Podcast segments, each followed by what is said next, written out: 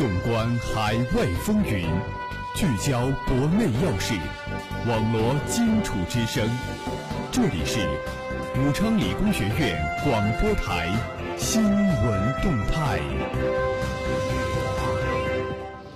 各位听众朋友们，你们好，这里是武昌理工学院广播台在每天中午准时为您带来的新闻动态栏目，我是主持人张扬，我是主持人戴维成。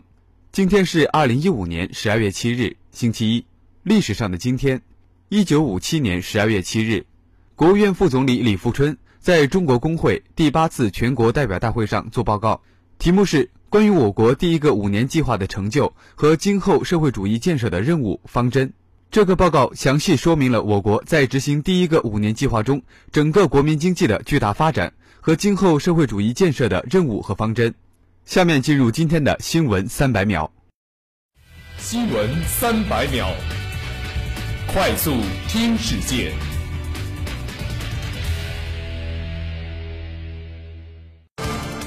据俄媒报道，俄罗斯军方新闻部门四号披露，俄将两颗军用卫星送入轨道，且通讯功能正常。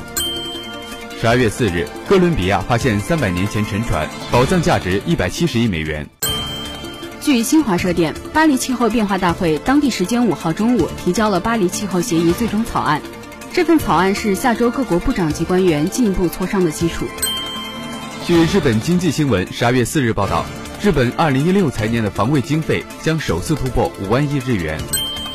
人民网斯特拉斯堡十二月四号电，第一届中欧人权研讨会四号在法国斯特拉斯堡欧洲人权法院开幕。伊拉克方面五日要求土耳其立即将其武装力量从靠近摩苏尔地区撤出，并表示土耳其严重侵犯了伊拉克的领土主权。英国伦敦警方五号在一地铁站抓获一名持刀行凶嫌疑人，警方宣布按恐怖事件处理这起袭击。据美国有线电视新闻网当地时间十二月五日消息，奥巴马将于周日在椭圆形办公室就加州恐怖袭击事件发表演讲。中新社斯德哥莫尔十二月五号电，诺贝尔奖委员会十二月五号上午在斯德哥莫尔市中心的诺贝尔博物馆举行新闻发布会，向外界披露将于十二月六号拉开帷幕的诺贝尔周详细情况。十二月四日上午，巴基斯坦国际航空一架北京飞东京航班由于受到炸弹威胁，紧急降落天津。据中国之声央广新闻报道。近日，二零二二年北京冬季奥林匹克运动会的场馆平面规划图和模拟沙盘首次对外公开。展览现场还备有 3D 眼镜，观众戴上眼镜就如同亲临场馆，可以看到场馆的内部结构。十二月五日，北京开启年内最大规模的一场招聘会。这次招聘会提供了一万八千五百个岗位，吸引了三点六万毕业生入场求职。在线教育受资本追捧，二零一五年融资接近十八亿美元。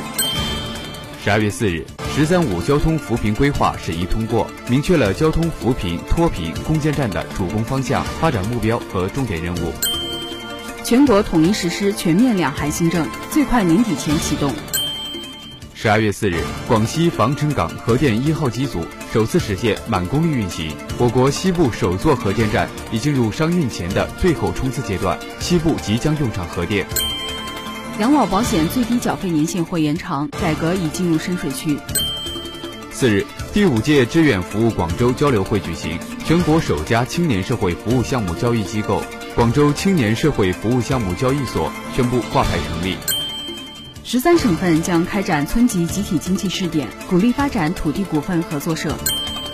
以九百一十二亿成交额刷新消费记录的双十一余热未散。起源于美国的黑色星期五，又在中国引爆岁末消费热潮。在互联网的助推下，消费正成为中国经济增长的强劲引擎。热点聚焦，聚焦热点。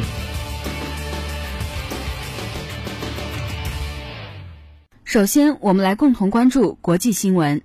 习近平同南非总统祖马共同主持中非合作论坛约翰内斯堡峰会全体会。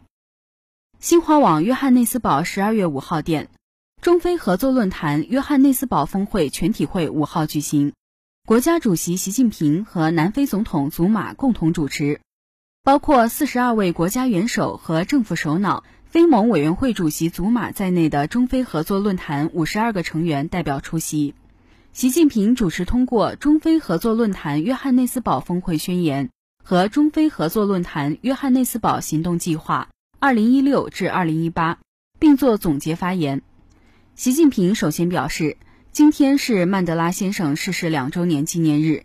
在我们集聚一堂共商中非关系发展大计的时刻，我们深切缅怀曼德拉先生。曼德拉先生是伟大的政治家，也是中国人民的伟大朋友。中国人民永远铭记他为中非关系发展做出的重大贡献。习近平指出，我们聚首约翰内斯堡，共叙中非友谊，围绕中非携手并进、合作共赢、共同发展这一主题，对中非关系发展和各领域务实合作进行了全面规划，提出了中非关系新定位，描绘了中非合作新蓝图，并就共同关心的国际和地区问题广泛深入交换意见，达成广泛共识。为中非友好合作关系全面发展注入新的强劲动力，为开展更大范围、更广领域、更高层次的互利合作提供了强大的精神引领和政治保障。习近平指出，中方将本着真实亲诚对非政策理念和正确利益观，继续同非洲国家一道开拓进取，为实现中非共同发展而不懈努力。任凭国际格局调整演变，中非平等互信、相互支持的兄弟情谊不会改变；任凭经济形势起伏跌宕，中非合作共赢、共同发展的根本宗旨不会改变；任凭时代社会发展变迁，中非相互理解、共同进步的协作精神不会改变；任凭出现各种威胁挑战，中非风雨同舟、患难与共的坚定意志不会改变。南非总统祖马致闭幕词时表示，衷心感谢习近平主席和中方为本次峰会成功召开做出的巨大贡献。非洲国家踊跃参加此次峰会，反映着新形势下对深化非中合作的高度重视。峰会达成广泛共识，必将推动非中关系深入发展。接下来，让我们共同关注国内新闻。我国已建立五百所孔子学院。未来将注重内涵发展。截至目前，中国已在一百三十四个国家和地区建立了五百所孔子学院和一千个孔子课堂，学员总数达一百九十万人。今后，孔子学院建设将突出本土化，注重质量提升和内涵发展。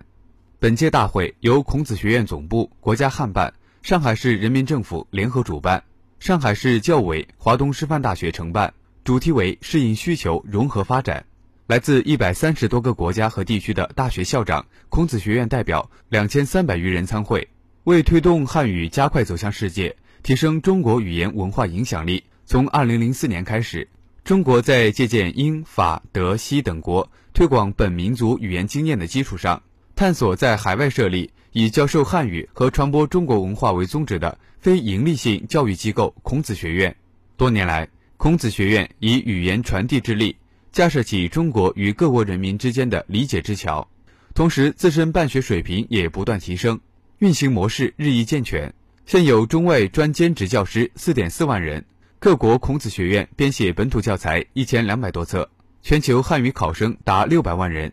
近年来，运行三年以上的孔子学院开展了事业和财务审计，两百八十多所学院以校长名义提交了专项报告。展示了孔子学院公开透明的良好形象，同时，孔子学院在促进中外人文交流方面效果显著。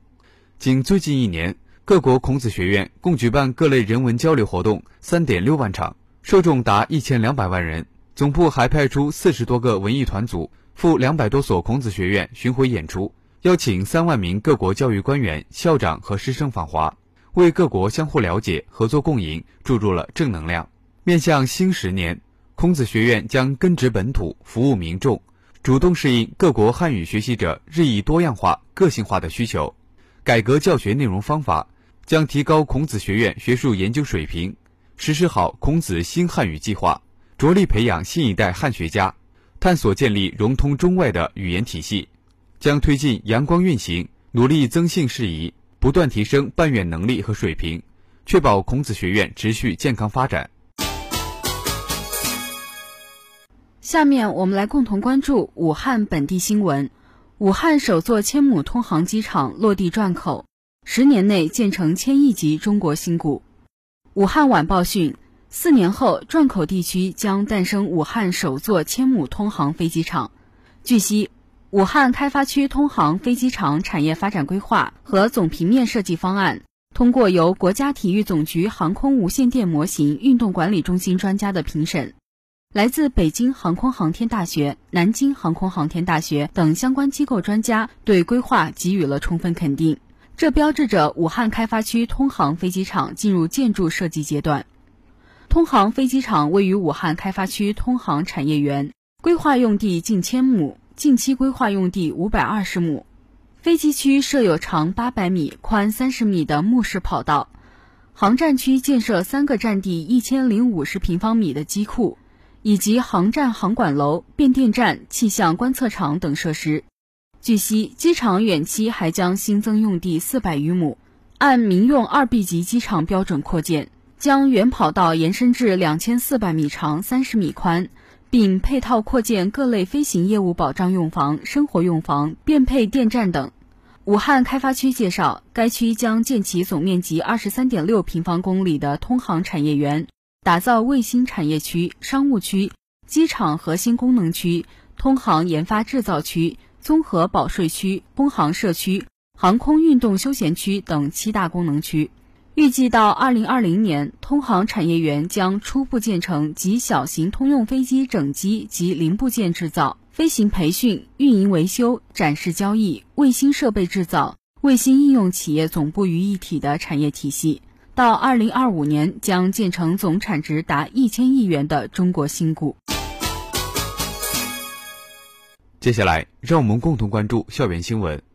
中南在线十二月六日消息，我校在各大媒体及教育机构的年度总评榜和排名中屡获大奖，成为名副其实的民办高校领头羊。十二月二日，二零一五年回响中国腾讯教育年度总评榜荣耀盛典在北京盛大举行，全国教育界泰斗、专家学者、官员、媒体人以及知名教育机构领军人物六百余人汇聚一堂。共同回顾中国教育发展历程，见证教育改革成果，共议中国教育未解之题。在本届盛典中，在数亿网友的参与下，历经一个月的投票，结合专家顾问团的意见，我校凭借雄厚的办学实力、富有特色的教育理念和人才培养模式，以及富有成效的教育质量和人才培养质量等，一举斩获2015年综合实力民办大学，并名列全国民办高校前五强。十二月四日，二零一五新华教育论坛大国教育之声活动在北京隆重举行。新华网是由党中央直接部署、国家通讯社新华社主办的中央重点新闻网站主力军。本届大国教育之声活动以网友的参与评选为轴心，专家点评分析进行参评，历经网友投票、专家评审等环节，在颁奖典礼上，我校成功获评为中国社会影响力民办高校。并名列第三位。节目的最后，我们来共同关注武汉今明两天的天气情况。十二月七号星期一，白天到夜间晴，最高气温十三摄氏度，最低气温五摄氏度，有微风。十二月八号星期二，白天到夜间阴，最高气温十四摄氏度，最低气温七摄氏度，有微风。以上就是今天新闻动态的全部内容。主持人戴维成、张扬，感谢您的收听，我们下期再见。